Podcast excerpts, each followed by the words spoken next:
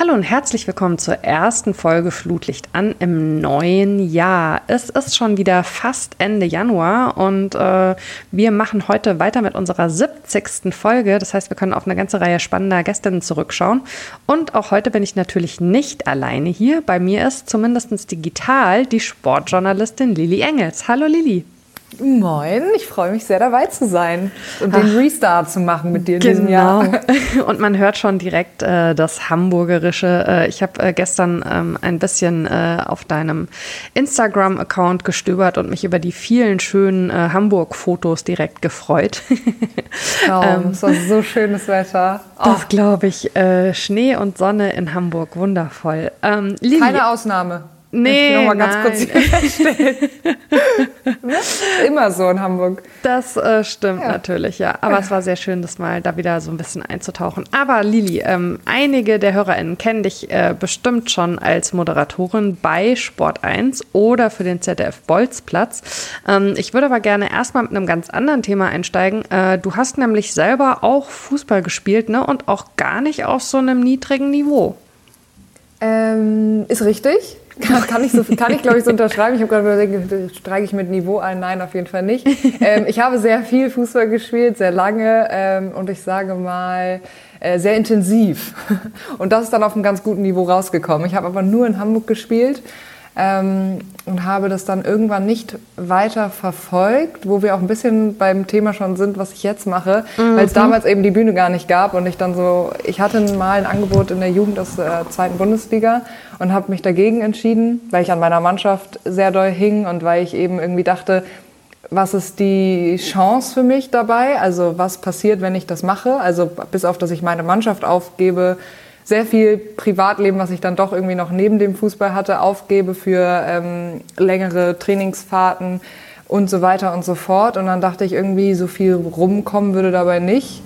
Und dementsprechend habe ich es gelassen, wo ich heute bestimmt anders entscheiden würde. Beziehungsweise deswegen ist es mir jetzt auch ein An Anliegen, ähm, dem Fußball so eine Bühne zu geben, dem Fußball der Frauen, dass sich im Zweifel die eine oder andere doch vielleicht anders entscheidet. Mhm. Ähm, ich glaube, wir werden das heute ein paar Mal haben, dass wir so ein bisschen äh, hin und her hüpfen äh, zwischen dem damals und dem Spielen und äh, dem heute äh, und deinem Job. Aber ähm, was ich ganz spannend finde, also auf der einen Seite ist es natürlich so, dass diese Vergleiche zwischen Fußball der Männer und Fußball der Frauen einfach überhaupt nichts bringen. Trotzdem gibt es bestimmte Punkte, an denen man quasi das wie so drüberlegen muss, um mal klar zu machen, warum es eigentlich geht. Also wenn du, wenn du sagst, du hast äh, damals ein Angebot gehabt von einem Zweitligisten, da ist es wahrscheinlich kaum vorstellbar, dass dass im Bereich Fußball der Männer jemand sagen würde, auch ähm, das äh, lasse ich jetzt erstmal irgendwie sein, aber es hat halt einfach was damit zu tun, dass es komplett unterschiedliche Dimensionen sind, ne? weil du hättest ja damals wahrscheinlich nicht mehr als ein Taschengeld bekommen. Das weiß ich gar nicht, ehrlich gesagt. Soweit ging das gar nicht. Ähm, aber ich bin mir sehr sicher, dass es nicht der Fall gewesen wäre. Oder ich bin mir sehr sicher, dass auf dem Niveau, also ich habe in Hamburg gespielt, da sind die Ligen ja ein bisschen aufgeteilt, mhm. bei den Frauen noch mal anders als bei den Männern. Ähm, mit meiner Mannschaft habe ich Verbandsliga gespielt. Ähm, und ich bin mir sicher, dass auf dem Niveau, in dem Alter, also irgendwie Jugendbereich war das, dass man als Mann, sage ich mal, ähm, schon verdient hätte. Also auch mhm. auf dem Niveau. Und ich habe nichts verdient. Ich habe Beitrag gezahlt meinem Verein, dass ich spielen darf. Schön. Ähm, ja, äh, was meine Lieblingsfrage bei diesem Fußballthema ist, war das bei dir denn familiär vorgeprägt oder bist du da von alleine reingekommen? Nein, den Weg habe ich nicht alleine gefunden. ähm, ich habe sogar angefangen mit Feldhockey, ähm, Hamburger Hochburg für, mhm. für Feldhockey. Ähm, habe das auch parallel noch gespielt, hab, bin dann aber irgendwann habe ich den Hockeyschläger fallen lassen und bin ganz rüber zum Fußball, weil ich da irgendwie ähm, ja, mehr Spaß dran hatte. Und dahin überhaupt gekommen bin ich ganz klar durch ähm, meinen Bruder und meinen Vater. Mhm. Ich habe irgendwann mal nur meinen Vater erwähnt, da habe ich von meinem Bruder Ärger bekommen. Deswegen auch mein Bruder hatte einen großen Anteil. Grüße gehen raus, falls er sich das im Nachgang irgendwann mal anhören sollte. Ähm, Nee, der hat von klein auf gespielt. Ähm, mein Papa hat total Fußball begeistert, hat selbst nie gespielt, aber ähm, ist natürlich der beste Fußballexperte der Welt, seiner Meinung nach. Ähm, Wie alle Väter werden, oder klar, Mutter. Ja, und bei uns am Tisch war es immer schon so, dass als erstes Fußballthemen besprochen werden, irgendwelche Transfers was auch immer, die Spieltage, eine Analyse vorher, eine Analyse nachher und meine arme Mama, die nicht ganz so fußballbegeistert ist, ist gezwungenermaßen irgendwie da mit im Thema, aber die musste da immer durch, dass das erstmal das erste Thema ist und das Wichtigste. Und da konnte ich gar nicht anders, ehrlich gesagt, als dann irgendwann auch zu spielen. Angefangen habe ich dann 2006 so im WM-Rausch, mhm. im WM-Fieber. Und vorher habe ich aber immer schon noch mit meinem Bruder ein bisschen gekickt. Ich war aber anfangs sehr unbegabt. Also meine Trainerin hat mir irgendwann im Nachgang mal gesagt, ähm, dass sie meine Entwicklung so faszinierend fand, weil sie am Anfang ähm, hätte sie mich nicht im Verein aufgenommen, wenn nicht mein Bruder schon im Verein gewesen wäre. Oh, wow. Da dachte ich so, oh, danke, gut, dass du mir das jetzt sagst, sonst hätte ich wahrscheinlich geweint. nee, aber ist ja noch was draus geworden. Aber so war mein Start, definitiv familiär bedingt. Und ähm, hast du in einem Mädchenteam gespielt oder war es ein Team mit Jungs? Tatsächlich immer in einem Mädchenteam. Also ich habe nie mit Jungs zusammen gespielt, außer bei so Spaßturnieren oder so. Aber ähm, der Verein, in dem ich gespielt habe, war ziemlich, äh, ziemlich weit. Und es gab diese Mädchenmannschaft schon, als ich angefangen habe. Es gab auch mehrere, also es gab irgendwie noch jüngere und noch ältere und erste, zweite Mannschaft. Also da waren die echt relativ weit vorne. Und im Mädchenfußball waren wir dann in Hamburg auch relativ gut. Also wir wurden ähm, auch Hamburger Pokalsiegerinnen. Ähm, also das, die waren da schon relativ weit. Aber wir haben auch an Jungsturnieren teilgenommen für mhm. unsere Entwicklung. Es war besonders witzig, wenn die dann geweint haben, wenn wir gewonnen haben. ja, ich finde es vor allen Dingen auch spannend, dass du sagst, ähm, du hattest eine Trainerin, also weil ähm, äh, müsstest du mal aus äh, deiner Perspektive sagen, äh, ob du dem zustimmst, aber das prägt ja sicherlich die eigene Sicht auf diesen Sport und auch so ein bisschen auf die Frage, habe ich in diesem Sport eigentlich einen Platz schon, oder? Wenn man eben die Möglichkeit hat, direkt in einem Mädchenteam zu starten und auch mit einer Trainerin, also um sich rum eben andere Mädchen und Frauen sieht und dadurch so das Gefühl vermittelt bekommt, hey, das passt genauso wie für meinen Bruder eben.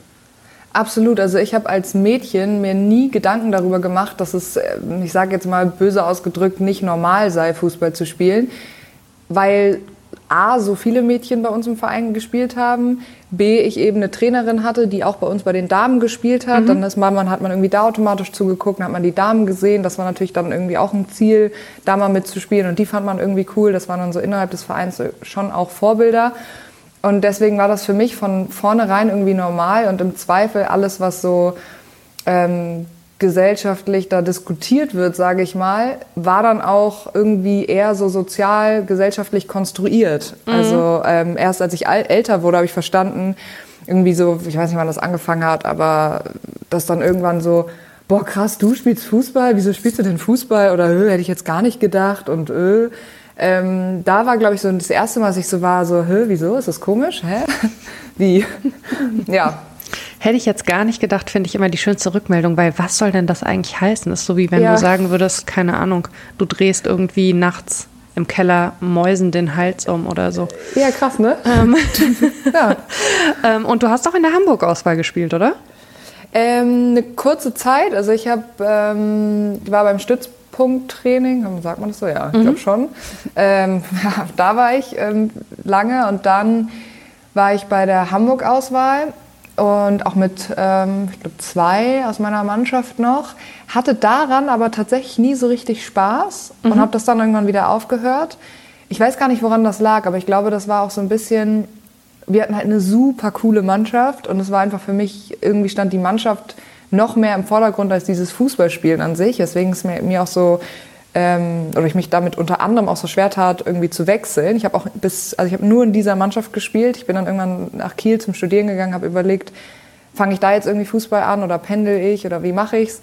Und da war auch für mich klar, nee, ich spiele nur in dieser Mannschaft. Mhm. Bisschen absurd. Mhm. Ähm, und dementsprechend war das für mich irgendwie auch komisch. Beim Stützpunkt war es noch, da waren noch mehr von uns dabei.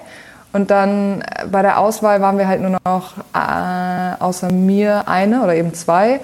Und ich hatte dann nicht so Spaß dran. Außerdem musste man in Hamburg immer nach Jenfeld fahren, was von uns echt ähm, sehr weit weg war. Und irgendwie, dann war das auch so mit komischen Regeln. Also das Erste, wir waren halt auch super entspannt. Wir haben zwar sehr hoch gespielt, aber wir waren echt total entspannt mit Regeln. Und da war es dann plötzlich so, auf gar keinen Fall zu spät sein. Und also es war einfach, und ich war ja noch relativ jung mhm. auch, also es war so ein bisschen, ich habe mich da nicht so wohl gefühlt, also dann habe ich das gelassen. Aber ich, ich war mal da.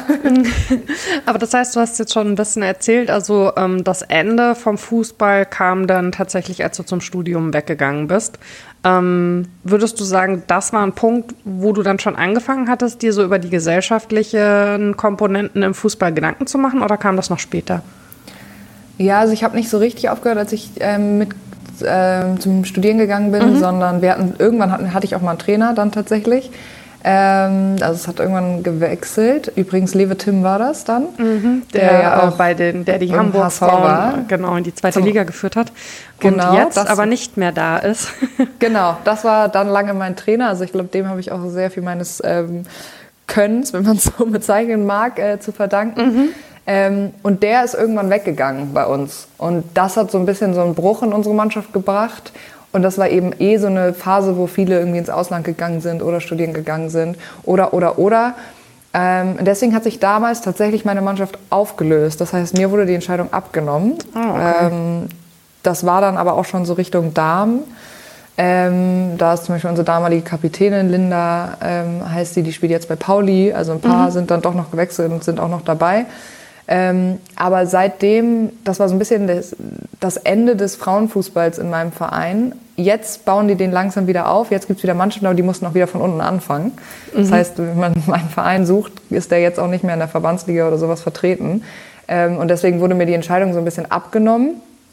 Und ich glaube, dass, also dieses, dieser, das, was du gefragt hattest, mhm. war mir schon vorher klar. Also gerade mit, wie ich das meinte, mit den Fragen, die dann irgendwie aufkamen, so von wegen, hey, so, hä, du spielst Fußball, äh, guckst du auch Fußball? Ähm, was übrigens auch ein interessantes Thema ist, weil auch bei mir in der Mannschaft haben super wenig Fußball geschaut. Mhm. Also die waren alle Fußball begeistert und haben Fußball gespielt.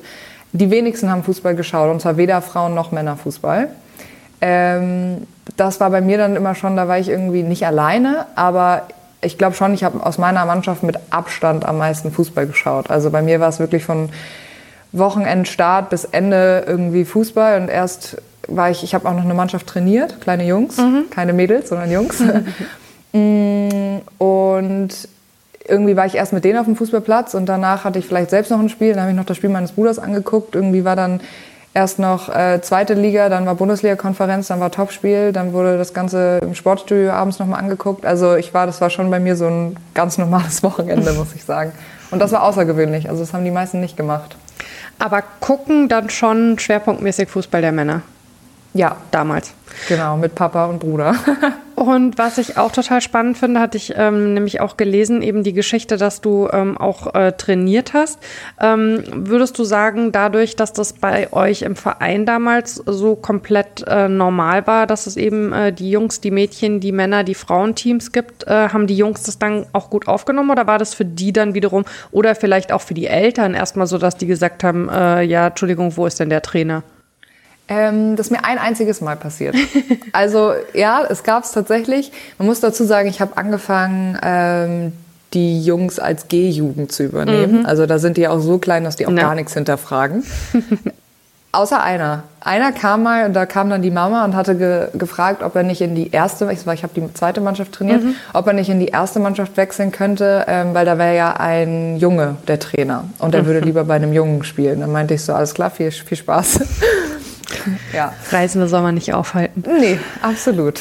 Und äh, sag mal, ähm, du hast aber nicht nur als Fußballtrainerin gearbeitet, sondern du bist auch zertifizierte Fitnesstrainerin, richtig?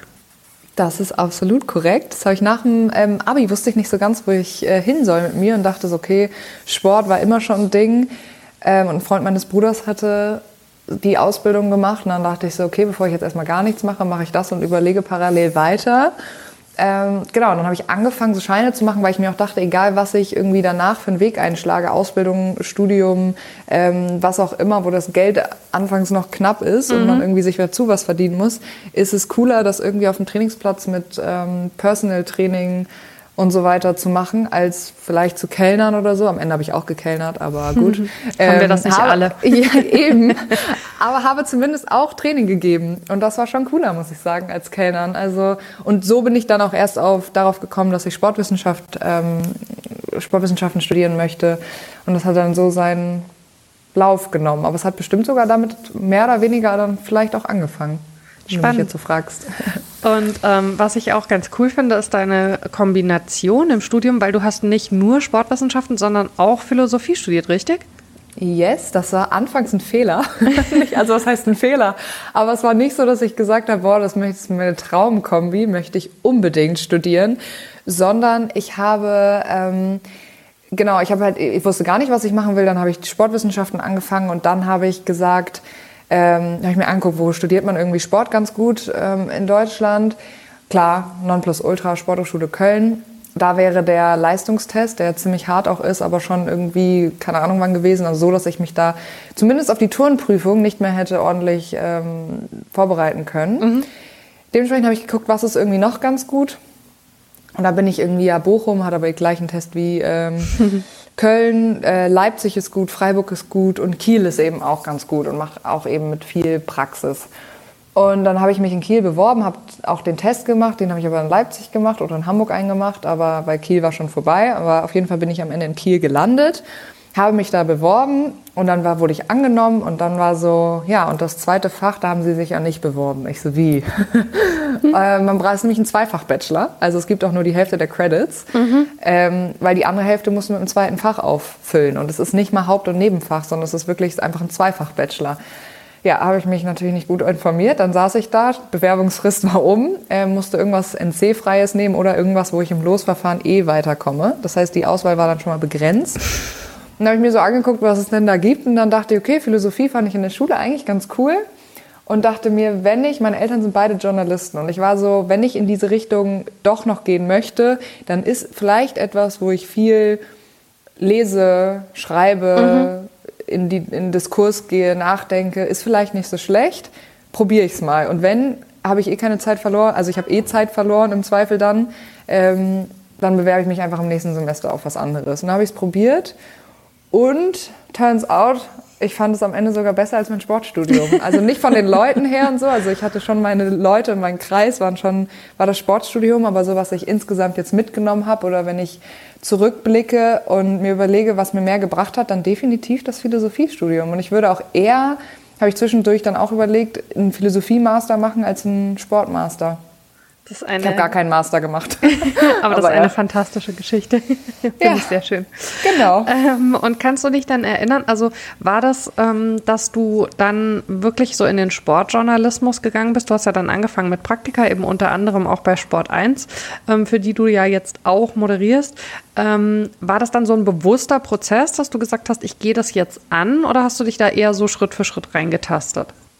Hm, halb würde ich sagen. Also ich wollte es mir zumindest mal angucken. Ich wollte es mir zumindest offen lassen und habe schon gewählt. Im Studium hatte ich halt eben diese zwei Fächer und ich hatte noch 30 Credits offen, die man ausfüllen musste mit äh, Wahlkursen. Da gab es wirklich von bis. Da hätte ich einen äh, Informatikkurs machen können. Da hätte ich, ich habe da auch irgendwas, eine Sache in die Richtung habe ich gemacht und glaube ich ein paar Punkte Psychologie oder so. Mhm. Ähm, und sonst habe ich da aber schon recht gezielt dann nach Journalismuskursen geguckt, habe dann einen Radiokurs gemacht, habe ähm, für die ähm, Kieler Nachrichten was gemacht, mit denen haben sie kooperiert. Die Special Olympics waren in Kiel, da habe ich ähm, geschrieben dann im Rahmen darüber und habe so eben auch noch Credits ähm, bekommen.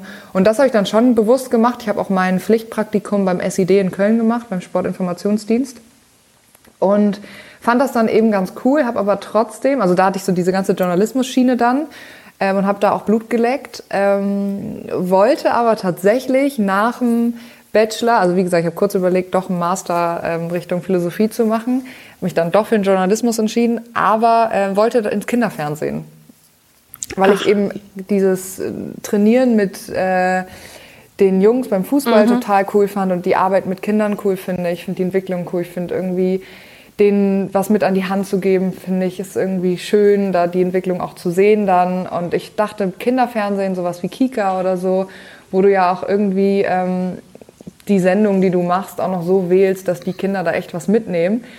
Fand ich irgendwie schön, fand ich cool, habe aber einfach keinen Praktikumsplatz bekommen. Mhm. Also ja, und dann bin ich doch zu Sport 1. Habe mich find, da beworben. Ja, ich finde das lustig. Ich habe es gestern gelesen ähm, und es ist sowieso immer ganz witzig, ähm, dass äh, Leute äh, manchmal als Reaktion auf den Podcast schreiben so, ja, aber äh, sie wissen ja gar nichts über die Leute, wenn sie da anfangen, wo ich dann so versuche zu erklären, nein, man stellt in einem Podcast den Leuten schon auch Fragen, wenn man die Antworten theoretisch schon weiß, weil sonst könnten sie es ja nicht erzählen. So, ah, das ist ja spannend. So, mh, genau.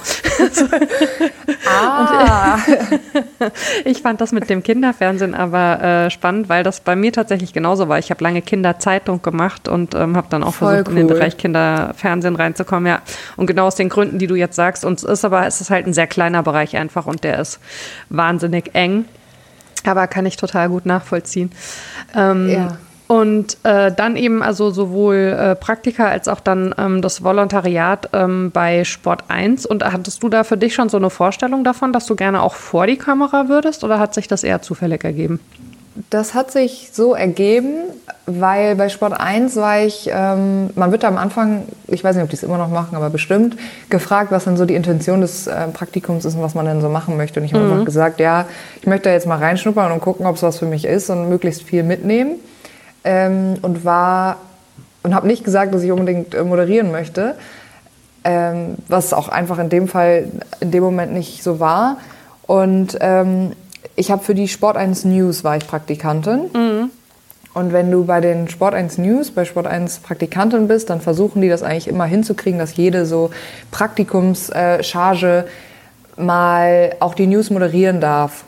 Ähm, das ist dann ein Tag, wo du zwei, drei Beiträge anmoderierst, also erstmal überhaupt die Sendung eröffnest quasi, dann einfach zwei Beiträge, ein Verweis irgendwie noch auf online und dann äh, moderierst du das Ganze wieder ab. Das ist aber auch kein Training oder so, das dachte ich nämlich am Anfang, sondern es ist einfach wie so, das ist dein Moment, es wird ein einziges Mal gemacht, es wird live gemacht, du kannst dich vorher darauf vorbereiten. Also live im Sinne von, du hast einen Versuch, damit wird imitiert, dass es live ist und ähm, dann kannst du die Aufnahme mit nach Hause nehmen. Aber es ist jetzt kein, du kannst nicht anfangen und dann sagen, oh, jetzt habe ich mich versprochen und ich möchte nochmal, weil das kannst du ja theoretisch live auch nicht. Ja. Aber sie machen es eben unter anderem auch, dass du arbeitest da irgendwie die ganze Zeit zu und dass du das dann auch einfach mal selbst ausprobieren kannst. Finde ich ziemlich cool, muss ich sagen. Ja. Ähm, genau, und das haben wir dann auch alle so gemacht. Und da habe ich mich anscheinend ganz gut angestellt. Und ähm, daraufhin wurde mir nicht das Volo angeboten, ich musste mich auch bewerben, aber mir wurde zumindest nahegelegt, ob ich nicht Lust hätte, äh, mich auf das Volo zu bewerben. Mhm. Vor allem, weil unser damaliger Chefredakteur Pitt Gottschalk, ähm, der mich schon auch in die Schiene ähm, gebracht hat, so ein bisschen, unter anderem. Ja. Ähm, es, gibt zwei, Personen in dem Sinne. Pitt Gottschalk, weil er die ähm, so auch das äh, Volontariat ins Leben gerufen hat, weil es gab eben diese Spezialisierung mit ähm, Reporter-Volo, Moderations-Volo und ähm, Technik-Volo.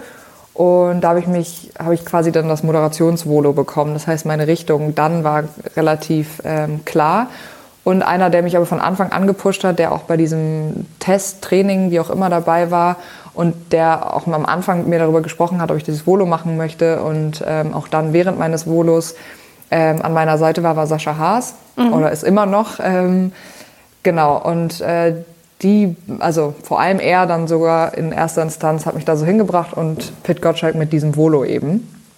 Und dann habe ich in meinem Volontariat super schnell super viel vor der Kamera gemacht, genau. Und so ist das dann gekommen. Und dann habe ich irgendwann natürlich auch mehr Blut geleckt und dann hatte ich da irgendwann auch richtig Bock drauf. Und man hat auch, auch wenn man ähm, so ältere Sachen sich online anschaut, den Eindruck, du hast dich da einfach direkt total wohlgefühlt, oder? Das war so ein bisschen äh, wie, man weiß es halt vorher nicht, aber du lässt so einen Fisch ins Wasser gleiten und der stellt fest, oh, okay, hier gehöre ich eigentlich hin. Ja, also ähm, doch, das Bild ist gut, das gefällt mir. Gerade überlegt, kann ich es besser ausdrücken? Nein, du hast es ganz hervorragend. Ähm, Bild finde ich gut, bin auch Fische vom Sternzeichen, herrlich, Ach, nehme ich. ist gekauft.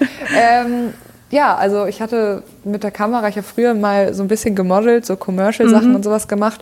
Und so vor der Kamera, meine Großeltern sind Foto Fotografen, Foto, Foto, Fotografen. ähm, das heißt, irgendwie so vor, mit diesem Ding vor der Kamera hatte ich noch nie ein Problem, im Gegenteil. Und ja, dann den Journalismus quasi vor der Kamera auszuüben, hat dann irgendwie einfach geklappt, funktioniert und war ein äh, Match, sage ich mal so. Und ich bin auch meinen Eltern super dankbar, die beide Journalisten sind. Wie gesagt, das zu Hause auch gut korrigiert wird, was Grammatik angeht zum Beispiel. Das finde ich aber ja auch einen total spannenden Background. Also wenn äh, deine Eltern äh, beide Journalistinnen sind und ähm, deine Großeltern äh, beide Fotograf, dann äh, hast du ja schon auch wahrscheinlich aus diesen Bereichen immer viel so mitbekommen und mitgenommen. Ne? Und dazu dann noch diese Fußballprägung. Da haben sich irgendwie so Sachen wie so beim Zöpfeflechten so zusammengefügt.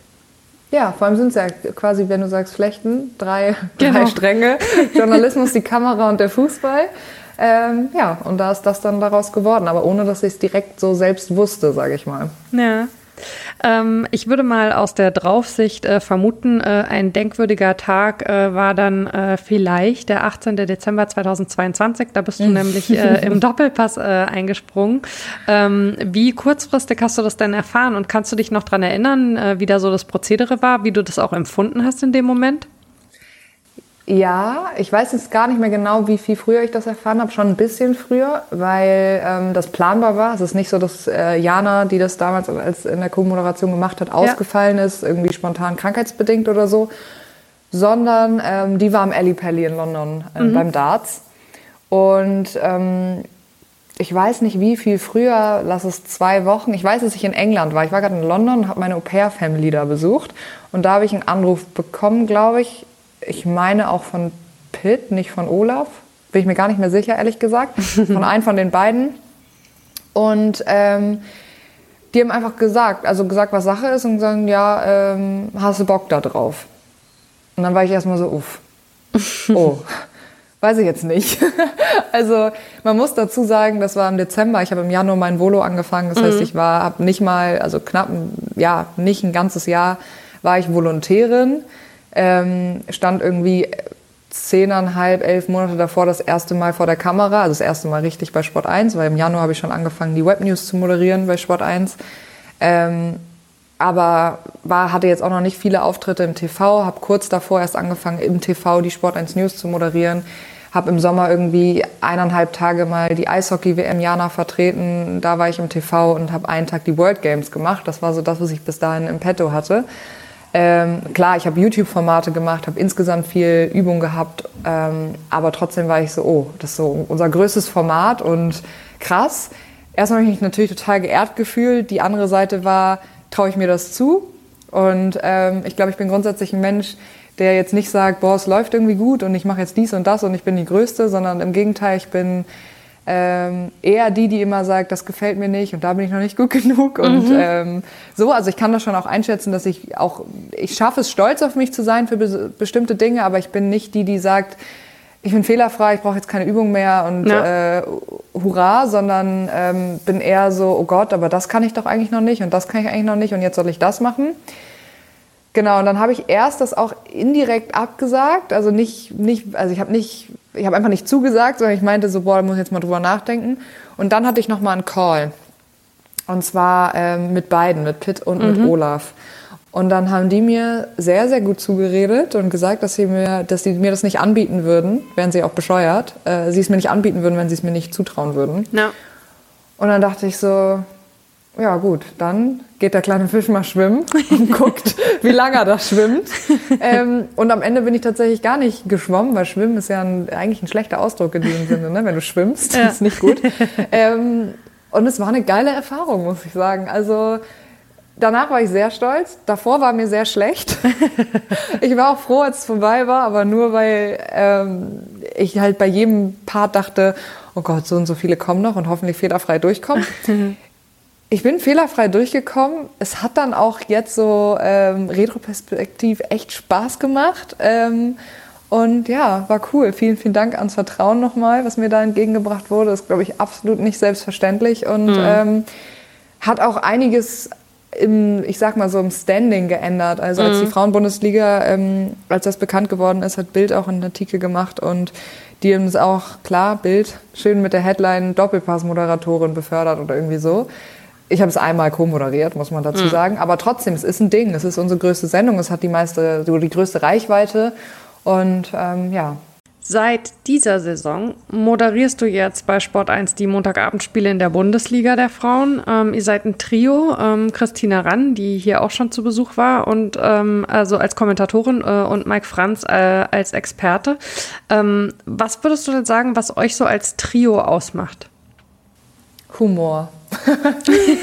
Humor ähm, und ich würde sagen, die Begeisterung für den Fußball an sich ähm, Sage ich bewusst, weil Mike Franz auch äh, bewusst von sich über sich selbst sagt, dass er nicht der Frauenfußball-Experte an sich ist, mhm. sondern er ist Experte im Bereich Fußball und da bezieht er Frauen und Männer gleichermaßen ein.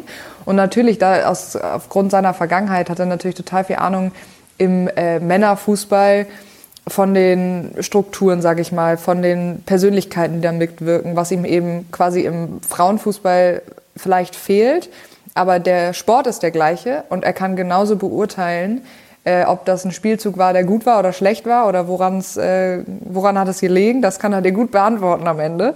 Ähm, und deswegen würde ich sagen, uns drei zusammen definitiv die Leidenschaft für den Fußball an sich, für die Sache an sich. Und ähm, was uns als Trio auszeichnet, was glaube ich auch gut rüberkommt und was Spaß macht, ist, dass wir Spaß dran haben. Mhm. Dass wir uns einfach untereinander super gut verstehen. Wir verstehen uns, wenn die Kamera aus ist, super gut. Ähm, Christina und mich verbindet noch äh, der Hamburger Schnack, definitiv. Ja, ich liebe das. Finde ich herrlich. ähm, kommt auch sehr authentisch das Moin rüber bei ihr. ähm, genau, und ich glaube, äh, das ist das, was dann auch die Übertragung am Ende gut macht. Also ich bin sehr zufrieden.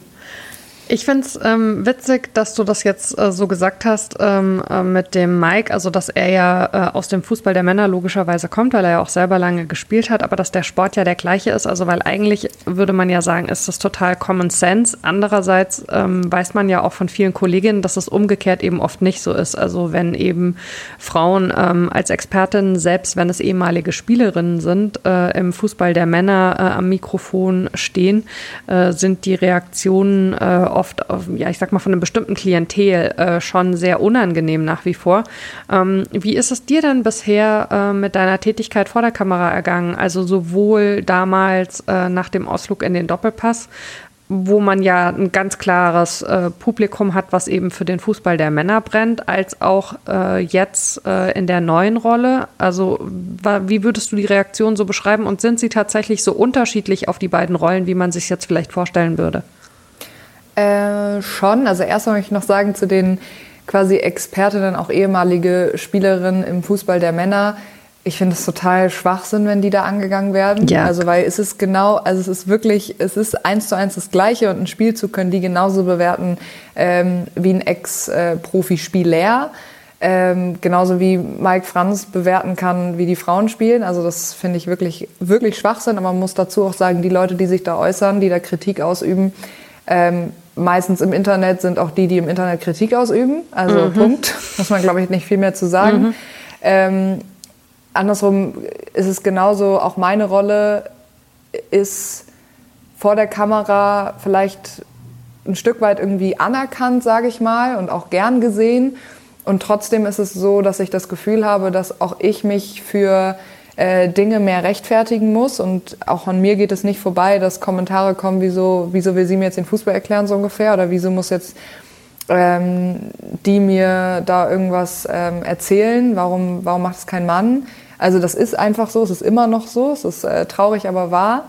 Ähm, Jetzt, weil du auf den Doppelpass zum Beispiel angesprochen hast, im Doppelpass war das jetzt nicht so. Also im Doppelpass habe ich tatsächlich wenig negatives bis gar kein negatives Feedback gelesen, gehört.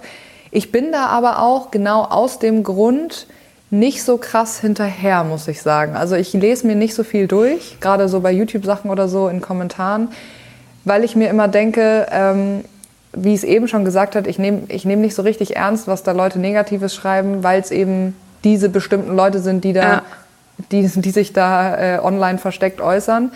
Auf der anderen Seite denke ich mir, auch die, die was Positives vielleicht schreiben, wenn ich mir nicht so zu Herzen nehme, was die schreiben, die was Negatives schreiben, weil es online ist und so, kann ich mir auch nicht krass zu Herzen nehmen, wenn, weißt du, wie ich meine, wenn da ja. jetzt so positiv, also weil ich denke mir so, es ist ja irgendwie alles so ein bisschen eins.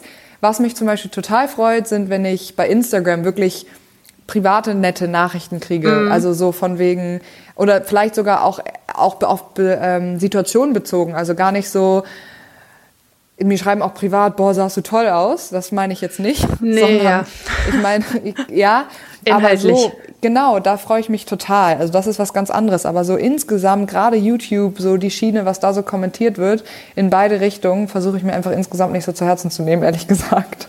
Ja, ich finde das, weil du gerade das ansprichst mit dem Inhaltlichen auch immer, also man muss tatsächlich immer wieder darauf hinweisen, weil Leute das sonst vielleicht auch fast ein bisschen absichtlich missverstehen. Es geht ja nicht darum, äh, dass Kritik nicht in Ordnung ist, aber ähm, gerade viele von diesen Online-Kommentaren, das hat ja nichts mit einer inhaltlichen Kritik zu tun, sondern das ist nur so ein oberflächliches Gebäsche, einfach aufgrund der Tatsache, dass da jetzt äh, eine Frau sitzt. Ich habe das hier auch schon das ein oder andere Mal erzählt. Ich meine, die hab, ich habe die Doppelpass-Erfahrung ja natürlich äh, auch gemacht als äh, Gästin. Und ähm, wenn man dann halt irgendwie hinterher wirklich also äh, hunderte von Kommentare von Leuten bekommt, die sich einfach nur damit beschäftigen, was man für eine Haarfarbe hat. Also weil bei mir ist echt der Klassiker, so dass die Leute, die motzen wollen, halt immer nur schreiben, was macht das Blondchen da? Wieso hockt da die Blondine? Was will die Blonde da? Also so als ob jetzt irgendwie meine Haarfarbe irgendwas über meine Kompetenz aussagen würde versteckst du nächstes Mal unter einer Mütze. Genau, und ähm, die krasseste Erfahrung war wirklich, ähm, äh, als äh, Sarah, Imke und ich äh, zum Start der Bundesliga der Frauen, also drei Frauen im Doppelpass waren, da gab es wirklich ein Klientel, was also komplett irgendwie, den hat sich einfach der Helm gedreht. Äh, da, ähm, und da war es dann auch tatsächlich so, dass ich lauter Rückmeldungen bekommen habe für Sachen, die eigentlich Imke gesagt hat, wo du so siehst, also die können ich dann nicht mal mehr auseinanderhalten. so genau, da sitzen zwei blonde Frauen und das ist dann alles irgendwie so eins. Es ist einfach eine totale Solange Überforderung. Sie euch nicht mit Sarah vertauscht ja, haben, ist genau. ja gut. Man möchte das da einfach nicht haben, so. Ja, ja. Ähm, aber also würdest du sagen, ähm, von, von, den, ähm, von den Reaktionen der Leute merkst du, dass, dass im Fußball der Frauen momentan auch noch ein anderes Publikum unterwegs ist? Oder dadurch, dass du sagst, du schaust dir das eh nicht so im Detail an, ähm, ist das gar nicht irgendwie so relevant? Doch, ich merke das schon. Also wie gesagt, spurlos an einem geht es eh nicht vorbei, ja. weil man ähm, sieht es natürlich irgendwie sowieso ein bisschen oder man kriegt auch Sachen geschickt. Ähm, aber du kannst, ich finde, es sind zwei Welten. Grundsätzlich, mhm. die ganze Arbeit im Fußball ist aufgeteilt im Fußball der Männer und Fußball der Frauen, weil du kannst, ich will es auch gar nicht vergleichen, weil es ist etwas, bis auf dass der Fußball an sich das Gleiche ist und es ein Fußball ist, ist alles, was diese beiden Arten von Fußball mit sich bringen, komplett unterschiedlich. Mhm. Also das sind wie zwei, wirklich wie zwei Welten. Ähm, und ich mag beide so. Ich bin mit dem Fußball der Männer aufgewachsen, groß geworden und will den nicht missen. Ähm, mir jetzt die Arbeit gerade macht mir schon deutlich mehr Spaß ähm, in der Welt des äh, Fußballs der Frauen, weil du grundsätzlich das Gefühl hast, und das geht über äh, die Spielerinnen, Funktionäre im Verein, also die Vereinsseite, die Medienseite, die Fans, die du jetzt auch angesprochen hast. Mhm. Ich habe das Gefühl, und das finde ich so das Schöne, es ist, die ziehen alle an einem Strang und Frauenfußball ist Teamwork. Und zwar ähm, über alle Bereiche hinweg, was im Fußball der Männer so weit entfernt ist wie sonst was. Also mhm. das wird auch nie wiederkommen. Dafür gibt es diverse Gründe und es ist vielleicht auch in Ordnung so.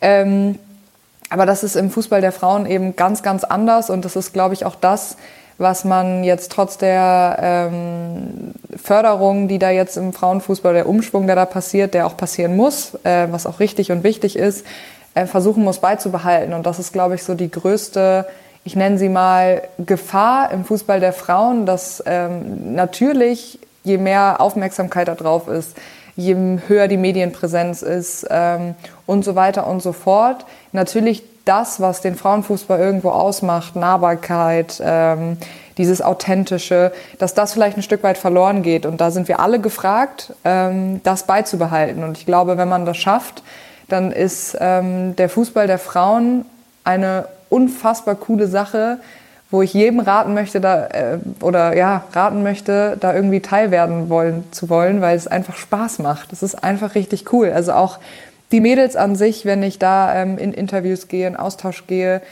die sind wie du und ich, die ähm, denken nicht, sie seien was Besseres, obwohl sie ja in diesem, dieser, e, auf dieser Ebene, sage ich mal, stehst von der Georgia Stanway, die irgendwie ähm, Europameisterin geworden ist, im Finale der Weltmeisterschaft gestanden ähm, ist, das habe ich alles nicht geschafft und trotzdem steht die vor dir und es ist ein Gespräch auf Augenhöhe und ähm, macht einfach Spaß.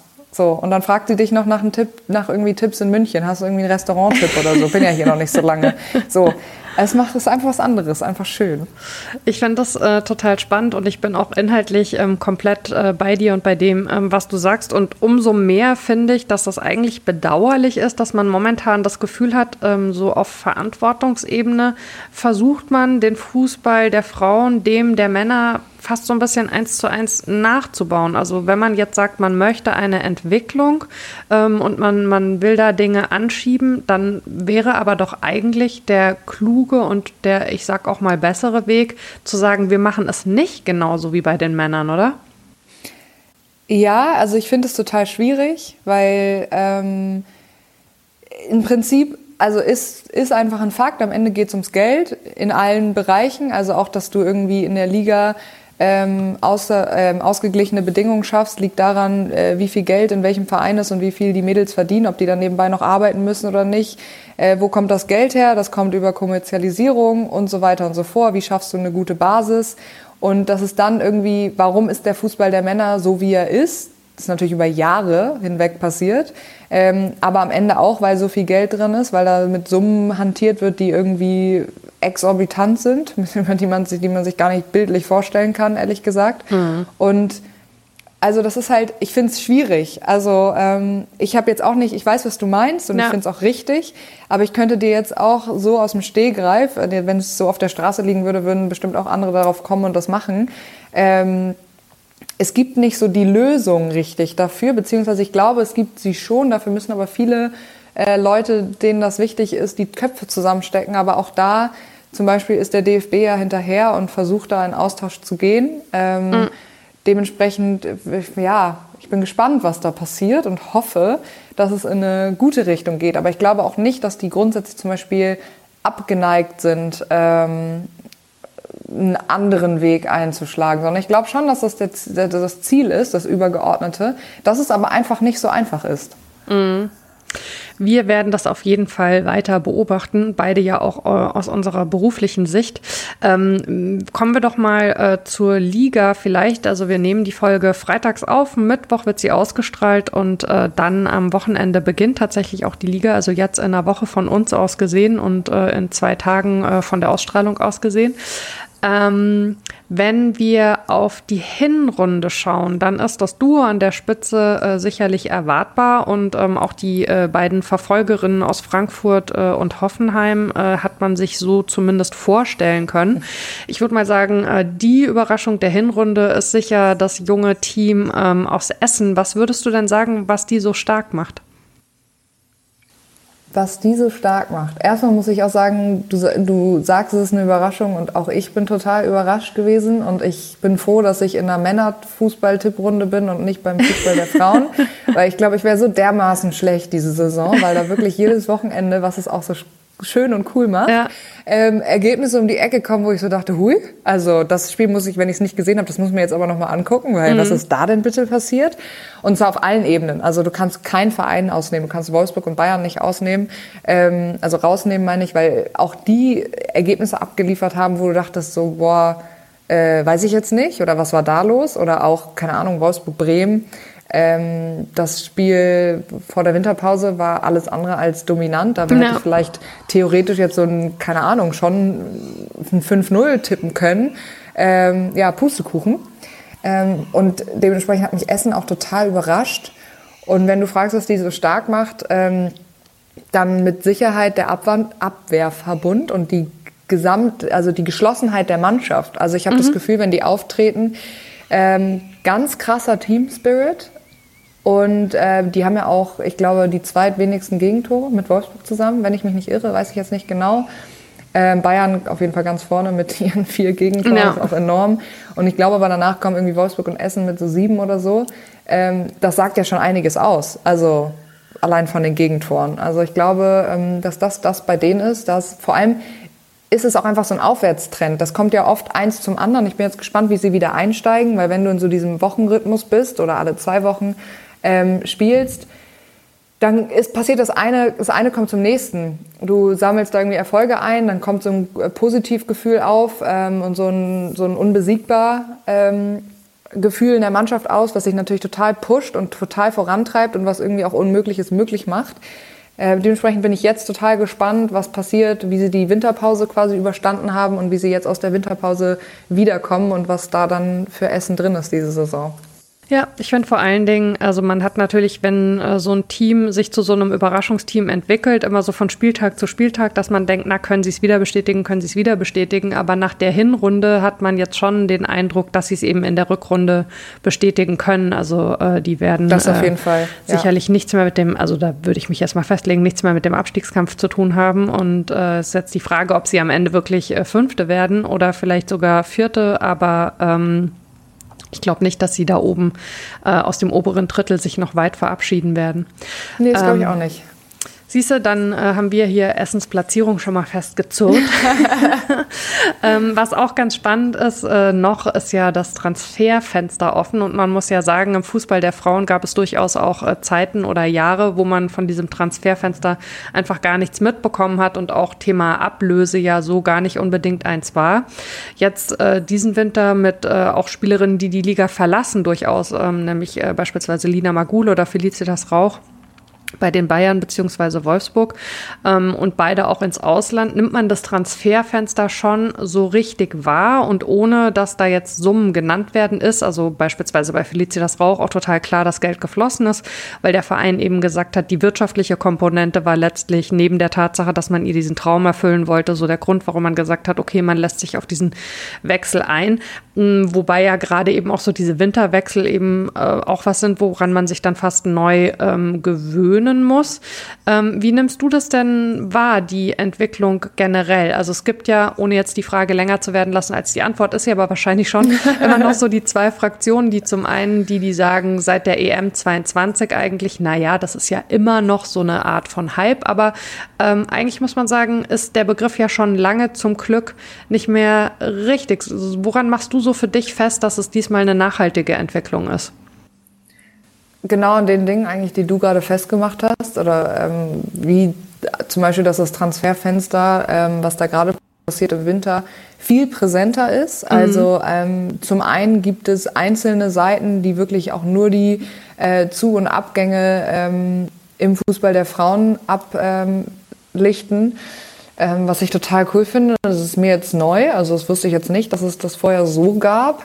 Ähm, ich habe auch ich glaube, wann war das jetzt? Irgendwann, irgendwas wollte ich wissen wegen ähm, einem Transfer in äh, der Bundesliga der Männer. Und da bin ich in so einen Transferticker gegangen und dann war da zwischendurch, kam mir äh, Lina Magul auf und mhm. ich war so, was, wie ist die denn da jetzt reingekommen? Hab mich total gefreut, hab mich so richtig erwischt, wie ich so ein Grinsen auf den Lippen mhm. hatte und dachte so, ja, here we go, ähm, we're getting there. Ähm, fand ich mega. Und das sind alles so, ich finde, so Kleinigkeiten, woran man das merkt, ähm, dass es funktioniert. Und ich meine, es hatten ja auch total viele, ähm, keine Ahnung, ob man das jetzt als Angst bezeichnen kann, aber dass jetzt ähm, die doch nicht gut verlaufende Weltmeisterschaft, dass das so ein Downer ist ähm, für den Hype oder dem Hype sogar einen Abbruch gibt. Ich muss sagen, das Gefühl hatte ich überhaupt nicht. Ja. Also ähm, ich muss, auch, ich hatte auch so ein bisschen Schiss, sage ich mal, und dachte so, äh, was bedeutet das jetzt auch für den Start der Bundesliga? Und ich glaube, es wäre viel krasser nochmal gewesen, wenn sie da was gerissen hätten. Aber ich finde es total positiv, dass es eben quasi einfach, sage ich mal, keine Veränderung gemacht hat. Und auch im Jahr 23, nachdem es im 22 schon das Europameisterschaftsfinale war, ist ähm, das äh, Spiel gegen, ich glaube 1-2 gegen Kolumbien war es, ist das meistgesehene mhm. TV-Event, Sportevent äh, des Jahres 2023 mit über 10 Millionen Fans. Ähm, das bekommen, glaube ich, gar nicht so viele mit, aber das ist ein Fakt. Und ähm, viel mehr Beweise schwarz auf weiß von Zahlen her äh, muss es, glaube ich, nicht geben. Und ich meine, auch die ganzen Seiten würden, ähm, ist ja immer Angebot und Nachfrage. Und wäre die Nachfrage nicht da, würden auch die Medien unter anderem ähm, das Angebot nicht schaffen. Und ähm, dadurch, dass das so kontinuierlich steigt, zeigt mir, oder ist der beste Beweis eigentlich dafür, dass es das, was da passiert, nachhaltig ist. Und es, wie gesagt, äh, hängt jetzt von uns ab, ähm, wie wir den Fußball der Frauen da gestalten. Aber von uns allen. Also es hängt auch an Spielern am Ende, also an den Spielerinnen am Ende. Ja. Also eine Alex Popp, die ähm, zum Beispiel natürlich als Nonplusultra-Star im Fußball der Frauen total viel angefragt wird für Interviews äh, etc. pp. Die ist natürlich auch gefragt, dass die da auch die Laune behält und nicht äh, irgendwann, ich verstehe das, also wenn die, es kommt ja jetzt schon vor, dass die dann teilweise sagen, boah, noch ein Interview muss das jetzt sein. Ähm, aber dann liegt es genauso an ihr, dass sie sagt, ja, also es ist geil, was passiert, ich bin Teil der Entwicklung und ähm, gebe auch dir gerne noch ein Interview. Und ich gebe es dir auch genauso nahbar und authentisch, wie ich es dem davor gegeben habe oder wie ich es vor zehn Jahren getan habe. Aber ich finde auch dafür noch ein Beispiel, ich habe tausend Beispiele, unterbrich mich gerne, wenn ich zu viele nenne. Ähm, die ZDF-Doku Born for This lege ich jedem ans Herz, finde die unfassbar gut. Also gerade auch jetzt der zweite Teil, die zweite Staffel, ähm, wo sie die DFB-Frauen ähm, in Australien begleitet haben, ging mir unfassbar nah. Ähm, super gut gemacht, äh, bildlich mega und auch was die ähm, da in den Interviews sagen, also komme ich gerade drauf wegen äh, nahbar und authentisch, ähm, finde ich unfassbar. Also wie, wie die da ins Detail gehen, wie die da quasi aus dem Nähkästchen plaudern, wie nah sie ähm, den Zuschauer, die Zuschauerinnen da ranlassen an das, was da passiert ist, ähm, finde ich sehr, sehr cool und das ist genau das, was es gilt beizubehalten. Ja, äh, habe ich auch, also könnten wir jetzt wahrscheinlich Stunden drüber sprechen. Äh, nur ganz kurz quasi ähm, auch Gedanken zurückgespielt. Ähm, ich habe äh, vorhin tatsächlich, als du das mit dem äh, Doppelpass und dann mit deiner Moderation und eben den Schlagzeilen im Boulevard äh, erzählt hast, kurz gezuckt, ähm, weil ich die äh, am liebsten äh, irgendwie so gar nicht äh, anleuchte. Und ähm, ich kann total nachvollziehen, dass auf der einen Seite dieser Wunsch da ist, sowohl medial als auch von, von Fans, diese Nahbarkeit zu erhalten. Ich glaube aber, also gerade weil du jetzt Alex Pop genannt hast, wenn man sich irgendwie zum Beispiel so anschaut, ähm, was sie mit der halt gemacht haben wegen, äh, während der Weltmeisterschaft. Ja, Für die Spielerinnen ist das jetzt natürlich auch eine krass schnelle Entwicklung. Also da sind ja auch Spielerinnen dabei, die schon im Frauenfußball unterwegs waren, als einfach nicht äh, von den Medien, also das Interesse noch so gering war. Jetzt natürlich bei Weltmeisterschaften gab es schon auch Berichterstattung, aber wo, wo einfach so wenig von von, diesen direkten Anfragen kamen. Und die müssen für sich ganz bestimmt auch ein Gleichgewicht finden und auch finden dürfen Absolut. zwischen diesem Dinge zuzulassen und ähm, aber auch Grenzen zu ziehen und zu sagen, also sorry, äh, hier ist einfach irgendwie Stopp und hier mache ich einen Zaun hoch. Und ich finde, was das du halt sagst, eine Schwierigkeit. Ja. ja, genau. Aber ich finde, was du sagst mit dem Born for This, fand ich total spannend, also weil ich habe das auch super gerne geguckt. Aber ich habe die ganze Zeit für mich auch so gedacht, als Spielerin hätte mich das total genervt. Wie kommst du denn in so einen Turniermodus rein und in diesen Tunnel, wo das ich mir so vorstelle, oder dass man den doch eigentlich ja. braucht, wenn du nach jedem Spiel dahin gehockt wirst und irgendwelche Fragen beantworten sollst? Habe ich mir auch gedacht und dann dachte ich mir wiederum, es war ja oft auch jetzt nicht genau nach dem Spiel und äh, was die ja auch bemängelt haben in Wyong oder wo die ja. da am Arsch der Welt waren in Australien. Ich glaube, den war da sterbenslangweilig zwischendurch ähm, dass es auch, glaube ich, ganz nett ist. Also so ich glaube nicht, dass die das groß gestört hat am Ende, ehrlich gesagt. Also ähm, das wäre mal interessant, nicht. wird man wahrscheinlich nie eine ehrliche Antwort drauf bekommen, nee, weil es ja eben auch äh, so ausgemacht war. Aber also ich finde, ähm, äh, dass äh, ich kann das alles total nachvollziehen, was du sagst. Ich glaube, das sind halt alles Bereiche, wo sich auch so neue Gleichgewichte quasi irgendwie herstellen müssen. Ne? Also wo die die verschiedenen Seiten auch so irgendwie einen guten Umgang miteinander finden müssen. Und ich finde, deswegen finde ich es auch spannend, also wie wir hier heute drüber sprechen sprechen oder auch generell, wenn sich Leute, die in dieser Branche unterwegs sind, reflektieren und in einen Austausch gehen. Auch die Frage, wie berichtet man und was für Anforderungen hat man eben an die Frauen, die da Fußball spielen, das ist auch was, was man immer wieder so neu justieren muss, finde ich.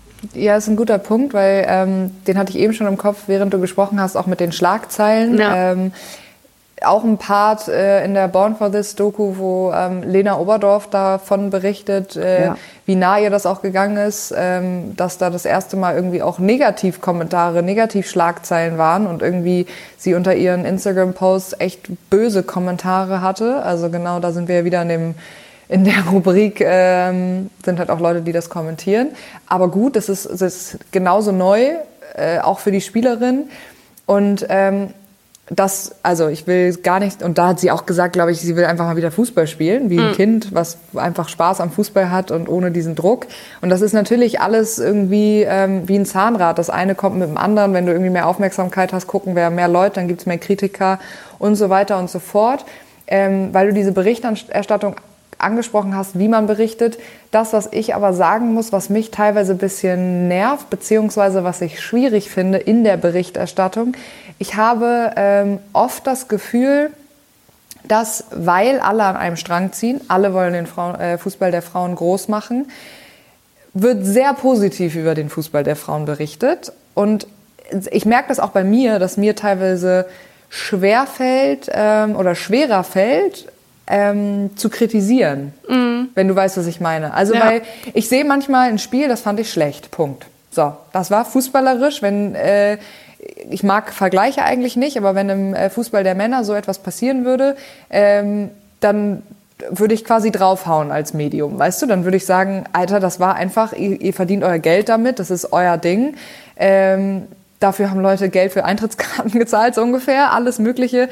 Das war einfach schlecht. Also es kann ja auch an sonst was gelegen haben, aber es war schlecht. Ich habe immer das Gefühl, dass beim Fußball der Frauen das nicht so deutlich geäußert wird. Und da gibt's auch schlechte Spiele. Also Na, weißt du, was ich meine? Also ja. es, es, ist so ein bisschen, ja, ich finde das ganz schwierig. Also ähm, ja, also ich versuche dann schon auch mal zu sagen, so, kann, ich habe irgendwann eine Situation gehabt, was war das? Ich glaube im Bayern gegen Leverkusen Spiel. Ähm, da hat irgendjemand hinten links neu gespielt. Ich weiß gerade nicht mehr auswendig, wer es war. Äh, wurde wahnsinnig oft überlaufen. Habe ich recht deutlich in der Analyse danach gesagt. Und danach wurde mir gesagt, da hast du aber ziemlich draufgehauen. Dann war ich so, naja, aber warum, was soll ich jetzt, also soll ich jetzt sagen, also es war einfach nicht gut gespielt, weißt du? Also, hä? Ich glaube oh. ja, den größten Gefallen tut man sich und tun wir alle uns, wenn man im Fußball der Männer und der Frauen eben komplett weggeht. Einerseits vom Draufhauen, aber andererseits auch vom Schönreden und einfach eine klare genau. Analyse macht. Und die kann genau. man ja total deutlich machen. Also inhaltliche Kritik ist immer richtig und immer korrekt. Ähm, aber die Art und Weise und also das gilt sicherlich in beiden Bereichen, Fußball der Männer und Fußball der Frauen, je nachdem, mit welchem Medium man es zu tun hat, ist halt eben mal seriös und mal nicht seriös. Und wenn man es schafft, äh, in beiden Bereichen einfach seriös die guten und die schlechten Sachen anzusprechen, dann ist sicherlich allen am meisten geholfen, den Spielerinnen, Absolut. den Spielern, dem Fußball und eben auch dem Publikum. Ja, aber eben auch in diesen quasi, sage ich mal, ganz normalen Analysen habe ich teilweise das Gefühl, dass im Fußball der Frauen eine Situation trotzdem noch besser analysiert wird, als sie eigentlich war, quasi. Und auch das finde ich nicht richtig, sag ich mal so. Nö, fände ich auch nicht. Also ich weiß nicht, ob dir das schon mal aufgefallen ist oder so, aber ich finde das, mir fällt das schon ein paar Mal auf. Also, also ja. lustigerweise ist es so, ähm, dass ich das als These immer mal so äh, mitbekomme, aber dass ich es jetzt äh, im Zweifel nicht so wahrnehme unbedingt. Ich glaube, ähm, man merkt halt im Fußball der Frauen einfach, dass viele Leute, die da jetzt unterwegs sind, auch sich in, in Sachen noch stärker reinfinden müssen. Also wer sind die Spielerinnen, wo kommen die ja. her, wie lange sind die da schon, ist das ihre Stammposition und so weiter. Und dass dann manchmal so ein was, was vielleicht ein bisschen oberflächlicher oder weniger kritisch wirkt, auch so ein bisschen daher kommt, dass man sich vielleicht selber beim Analysieren nicht so hundertprozentig sicher ist. Also kann, möchte ich jetzt auch gar niemandem ja, irgendwie sein. was unterstellen. Aber weißt du, viele von uns sind ja mit dem Fußball der Männer eher groß geworden als mit dem Fußball der Frauen. Klar. Du siehst irgendwie einen Spieler in der dritten Liga über den Platz rennen und du kannst sofort irgendwie sagen, ah, der war mal da, da, da, da, da, da, da, einfach weil du ihn halt in den letzten 15 Jahren mitbekommen hast. Und das ja. ist im Fußball der Frauen noch bei den wenigsten Leuten, die darüber berichten, so fest verankert. Und ich glaube, das spielt auch eine Rolle in dem, wie du über das Spiel sprichst. Mhm. Ja, absolut. Das stimmt. Aber ähm, ich finde ja dieses Ganze auch, wie entwickelt man eben Menschen auf einem auf einem beruflichen, auf einer beruflichen Seite in diesen Sport rein total spannend. Und dann äh, hätte ich nämlich äh, ein Thema kurz äh, vor Schluss noch. Ähm, ich habe gelesen, äh, die Deutsche Sporthochschule in Köln hat jetzt eine Kooperation ja mit dem DFB und in deren Rahmen äh, werden eben ausgewählte Studi äh, werden Studierende bei ausgewählten Spielen auch als äh, Field ReporterInnen zum Einsatz kommen. Und ähm, du gehörst zu dem Team, äh, der mit äh, den äh, Studentinnen äh, einen Lehrgang, das weiß ich jetzt nicht, gemacht hat oder noch macht. Ähm, ist denn sowas wie, ich sag mal, auch eine Förderung von Nachwuchs in dem Bereich, obwohl du ja selber auch noch relativ jung bist, aber das hat ja damit nicht zwingend irgendwas zu tun, auch was, wo du sagen würdest, das ist dir so ein bisschen ein Anliegen? Doch, absolut. Also genau aus den Gründen, die wir auch gerade genannt haben. Ähm, ich freue mich natürlich auch vermehrt, ist einfach so, über noch mehr Frauen in dem Bereich. Mhm. Ähm, ich habe nichts gegen die Männer, absolut nicht. Ich arbeite auch super gerne mit Männern zusammen, muss ich sagen. Ähm, gerade durch meinen großen Bruder irgendwie immer schon äh, viel auch einfach mit Jungs zum Fußballplatz gestanden und ähm, habe viele männliche Freunde. Also es geht gar nicht darum, aber trotzdem, nichtsdestotrotz äh, freue ich mich darüber, mhm. ähm, wenn auch noch ein bisschen mehr Frauen den Weg in den Sportjournalismus äh, finden, einfach weil es schön ist und weil ich glaube, oder zumindest möchte ich nicht, dass Frauen davon absehen, weil sie denken, ähm, sie haben da keinen Platz drin. Ja, ganz ähm, wichtiger Punkt. Sagen wir mal, genau, sagen wir mal lieber so rum. Ähm, weil Platz ist da, ähm, genügend und ähm, jede Frau ist sehr willkommen, genauso wie jeder Mann. Ähm, und ich habe diesen Lehrgang schon gemacht. Ich war gerade total überrascht, dass ich, wo hast du das gelesen? ja. Ähm, ja, wirklich. Das kannst du mir im Nachgang nochmal erzählen. Also, hä? Vor allem ist es auch schon ein bisschen her. Ähm, und ich glaube auch gar nicht, dass es nur die Sporthochschule Köln ist. Ich glaube, es äh, kooperieren noch andere äh, Hochschulen. Mhm. Ähm, Finde ich eine super Initiative. Ja. Ähm, das ist, ähm, hast du mich gefragt, wie es abgelaufen ist? Ja, und also genau zum einen eben die Frage hast du ja schon und beantwortet mit genau. äh, der Förderung von Nachwuchs und äh, zum anderen, also wie hast du das denn wahrgenommen? Wie war auch so das Interesse? Ähm, groß, sehr mhm. groß. Ich saß jetzt auch schon äh, einmal bei einem Spiel in, wo war das? Äh, in Duisburg saß ich neben zwei äh, Studierenden ähm, die diesem Angebot eben nachgekommen sind. Ähm, in dem Call waren super viele. Da habe ich eigentlich einfach nur Fragen beantwortet. Ähm, es hat zum einen Spaß gemacht, zum anderen war wirklich ehrliches Interesse da. Der ging auch echt lang, also es wurden sehr viele Fragen gestellt. Mhm. Ähm, organisiert wurde das Ganze vom DFB. Ähm, dadurch, dass es im Bereich der, also dass sie es in der Frauenfußball-Bundesliga machen, haben sie mich halt eben auch gefragt, ob ich ähm, da bereit zu wäre, einfach auch von meinem Job zu erzählen und so auch so mal so ein Ablauf, wie läuft das als ähm, von der Medienseite, sage ich mal, ab im Stadion. Und habe ich super gerne gemacht. Diesen Punkt, auch was du sagst, ich bin ja selbst noch nicht so alt quasi und auch noch nicht so lange aus der Ausbildung raus und sowas. Ähm, ich habe mir darüber Gedanken gemacht und dachte, irgendwie finde ich es absurd. Auf der anderen Seite, ich bin jetzt in dem Bereich und ähm, habe mich gefreut, das ja. weitergeben zu können und zu zeigen, dass es ein ziemlich cooler Bereich ist, gerade im Fußball äh, der Frauen und dass es auch gerade vor allem ein cooler Einstieg ist und eine coole Übungsfläche. Ähm, gar nicht Übungsfläche negativ gemeint, ja. von wegen, ähm, ja, ist nur der Fußball der Frauen, so überhaupt nicht, sondern eher, ähm, da ist so viel Potenzial drin und du kannst so viel mitentwickeln und es ist nicht vorgestanzt, es gibt die Position und die kannst du jetzt ausfüllen und so friss oder stirb, sondern im Fußball der Frauen, ähm, wenn du eine Idee hast, äußer die und die Wahrscheinlichkeit, wenn die gut ist, dass die umgesetzt wird, ist nicht gerade gering. Und ich würde mal sagen, im Fußball der Männer, einfach weil es schon zu festgefahren ist, das System, kannst du da wenig aufbrechen. So. Mhm. Deswegen finde ich auch die Arbeit da total spannend und finde cool, wenn da neue ähm, Leute reinkommen mit neuen Impulsen, mit neuen Ideen, auch gerade für den Vorschlag, den du hattest, einen anderen, einen besseren Weg einzuschlagen. Ähm, je mehr Köpfe da zusammen, je mehr Leute ihre Köpfe da zusammenstecken, desto höher ist die Wahrscheinlichkeit auch, dass da dann was Cooles bei rumkommt am Ende. Und ähm, ja, Interesse war riesig. Ich habe es jetzt live schon gesehen. Ich weiß nicht, was sie dann da für eine Arbeit gemacht haben, was sie für Fragen gestellt haben. Ähm, aber auch da haben die nochmal weiter Fragen gestellt. Also während des Spiels so, ah, was schreibst du da jetzt auf und äh, was stellst du da jetzt gleich für Fragen nach dem Spiel? Und es äh, freut mich einfach nur, wenn das Interesse da ist und auch äh, dazu, wenn man mich auf Instagram anschreibt oder irgendwas, keine Ahnung, ich bin nicht die schnellste im Antworten, bin ich sehr verplant. Ähm, ich glaube, auch die habe ich nicht wahnsinnig schnell geantwortet. Alles gut. Ähm, aber ich antworte gerne, äh, wenn ich die Zeit dann habe und äh, gebe gerne Tipps oder tausche mich aus oder ähm, genau.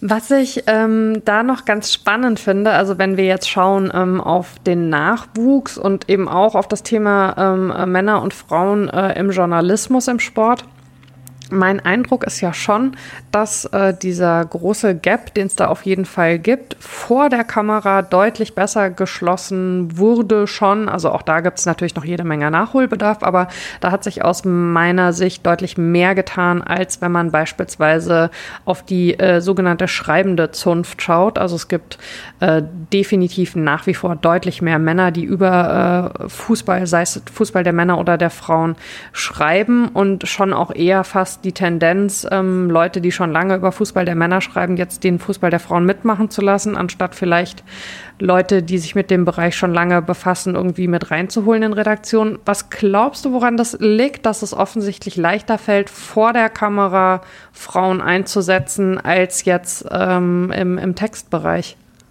Meinst du jetzt im Fußball der Frauen oder ja, grundsätzlich? Prinzipiell. Grundsätzlich. Ähm, also einmal würde ich sagen, dass es natürlich ein Trend aus Italien ist, dass Frauen vor die Kamera gesetzt werden im äh, Fußball der Männer erstmal. Äh, und das dann wahrscheinlich, glaube ich, auch einfach übergeschwappt ist im Fußball der Frauen. Ähm, dann glaube ich aber auch einfach noch, dass natürlich ist es so am Ende, wenn du dich für Fußball interessierst und die Fußballübertragungen dir anschaust, ähm, dann siehst du grundsätzlich, ob Männer oder Frauen, siehst du grundsätzlich erstmal, du siehst das, was vor der Kamera passiert. Du siehst nicht, was für 100 äh, Funktionen und was für ein Riesenteam da vor Ort ist, die das alles möglich machen und dass der Mensch vor der Kamera eigentlich, äh, ich sag mal, die, die, kleinste Person da am Ende mhm. ist. So. Ähm, und dass das alles ohne ein fettes Team nicht möglich wäre und auch ohne die Onliner, die äh, die Infos äh, zur Verfügung stellen und vorher irgendwie recherchieren, schreiben, machen, tun und ähm, wenn du aber eben Fußball interessiert bist, dir diese Übertragung anschaust, siehst du erstmal nur diese Person vor der Kamera und denkst dann vielleicht im Zweifel auch, boah, das möchte ich auch machen. Also, mhm. weil das dir einfach so präsentiert wird. Und es sieht natürlich auch cool aus. Du bist in den Stadien, du bist nah dran, du sprichst irgendwie mit den Protagonisten, um die es geht. Ähm, und dann willst du das auch machen. Und eben aus diesem Grund, dass äh, irgendwie dass die Frauen vor der Kamera mehr gefordert oder gefördert wurden, auch aus diesem Trend aus Italien kommt, dass Frauen vor die Kamera gesetzt werden. Ich sage jetzt mal böse gesagt, ähm, für die Männer auch ein Stück weit erstmals ursprünglich.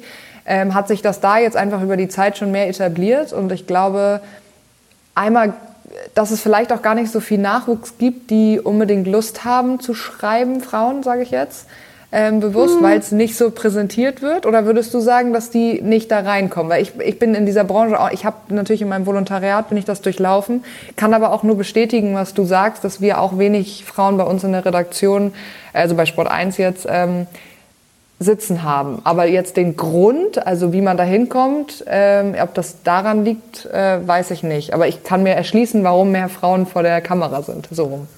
Ja, das finde ich einen ganz spannenden Aspekt, nämlich eigentlich. Also ich ähm, frage mich das manchmal, wenn man jetzt so drauf schaut. Also ich glaube, gerade gibt es auch noch mal so einen Schub in der Entwicklung, also dass äh, mehr Kolleginnen wirklich auch noch in, in Bereichen äh, auftauchen, ähm, in denen sie vielleicht vor sogar zwei, drei, vier Jahren noch deutlich seltener vertreten waren. Aber ähm, mein Eindruck ist, dass es schon auch eine Zeit gab, wie du sagst, dass man also eher gesagt hat, okay, wir, wir nehmen jetzt Frauen, die auch einem bestimmten Bild entsprechen müssen. Ähm, und die können dann vor der Kamera über Fußball reden, aber vielleicht auch erstmal hauptsächlich Fragen stellen oder präsentieren. Und so dieser Schritt hin zur Analyse und Expertin und ehrlicherweise auch der Schritt dahin, dass die Frauen, die vor der Kamera stehen, optisch eine höhere Diversität haben. Also, äh, dass man mhm. nicht sagt, die müssen jetzt total einem bestimmten Bild entsprechen für einen Zuschauer, sondern dass man sagt, die sollen gut sein. Und also das spielt überhaupt keine Rolle, ob die groß oder klein oder hoch oder breit oder wie auch immer sind. Ähm, das äh, ist, glaube ich, dann der Schritt, der auf jeden Fall noch gegangen werden muss. Wäre jetzt mein Eindruck. Ja, doch. Also kann ich bestätigen, ist ja theoretisch das, was ich gesagt habe, weitergeführt. Genau, ja. Und wir haben ja auch schon über Kritik gesprochen, muss ja. ich sagen. Also so über Kritik, äh, die sich irgendwie die ähm, Fußballexpertinnen vor der Kamera auch ausgesetzt äh, sind. Genau. Aufgrund ihres Geschlechts. Das, das, Thema hatten wir ja schon. Ja, das ist nämlich leider Also so viel zu dem, was du sagst, zum, die sollen bloß nur Fragen stellen. Ne? Ja, das, genau. das ich bestätige das, äh, was du gesagt hast damit. Ja. Ja. Das heißt, man sieht, es ist Bewegung drin, zum Glück in dieser ganzen Branche, in diesem ganzen Business von ganz unterschiedlichen äh, Seiten und äh, ganz unterschiedliche ProtagonistInnen äh, haben daran einen Anteil und schieben und ziehen und bewegen und das ist sehr gut. Ähm, es ist aber auch noch sehr viel Luft nach oben und äh, das äh, bleibt, würde ich mal sagen, auch eine äh, Aufgabe an Menschen wie dich und mich, die wir uns in diesem Business eben bewegen.